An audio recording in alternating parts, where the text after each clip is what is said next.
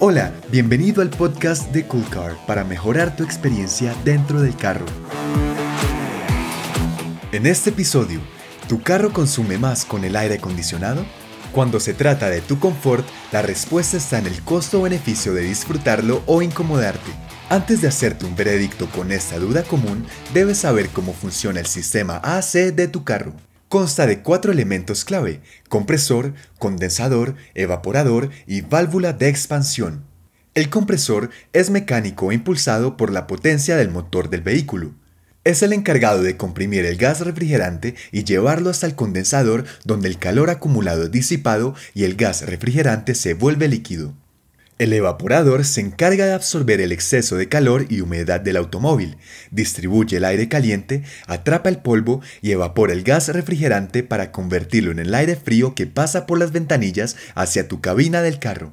Si quieres conocer más sobre este funcionamiento, consulta cómo funciona el compresor AC de tu carro. En esta oportunidad conocerás tres verdades para disfrutar más del sistema AC de tu carro. Número 1. Potencia. Al compresor depender de la potencia impulsada por el motor, este necesita más fuerza para mantenerlo encendido, lo que hace aumentar el consumo de combustible. Sin embargo, el sistema AC de diferentes vehículos, sobre todo los modelos más nuevos, cuenta con un sensor de frío que apaga el compresor cuando la cabina ya se encuentra en la temperatura programada. Número 2. Continuidad.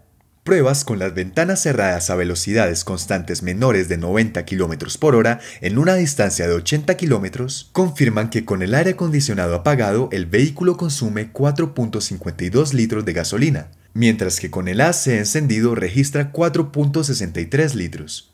En la prueba puedes ver un incremento de 0.11 litros con solo 2.45% más en el consumo de combustible, y en la ciudad puede variar de un 5% a un 10% dependiendo del tamaño del motor del carro, la zona sobre el nivel del mar y el peso en pasajeros y equipaje. Número 3. Desempeño. El uso del aire acondicionado vehicular te ayuda a estar más cómodo dándote como conductor un mejor desempeño porque además de mantener los vidrios desempañados, dejándote ver perfecto así haga frío o calor, también controlas la temperatura interna del vehículo, obtienes un ambiente estable y libre de contaminación, peligros externos y ruidos. ¿Vale la pena llevar el aire siempre encendido? Desde tener tu carro hasta las horas que pasas dentro de él se trata de comodidad, bienestar y confort, bien sea en tus recorridos, viajes o trabajo.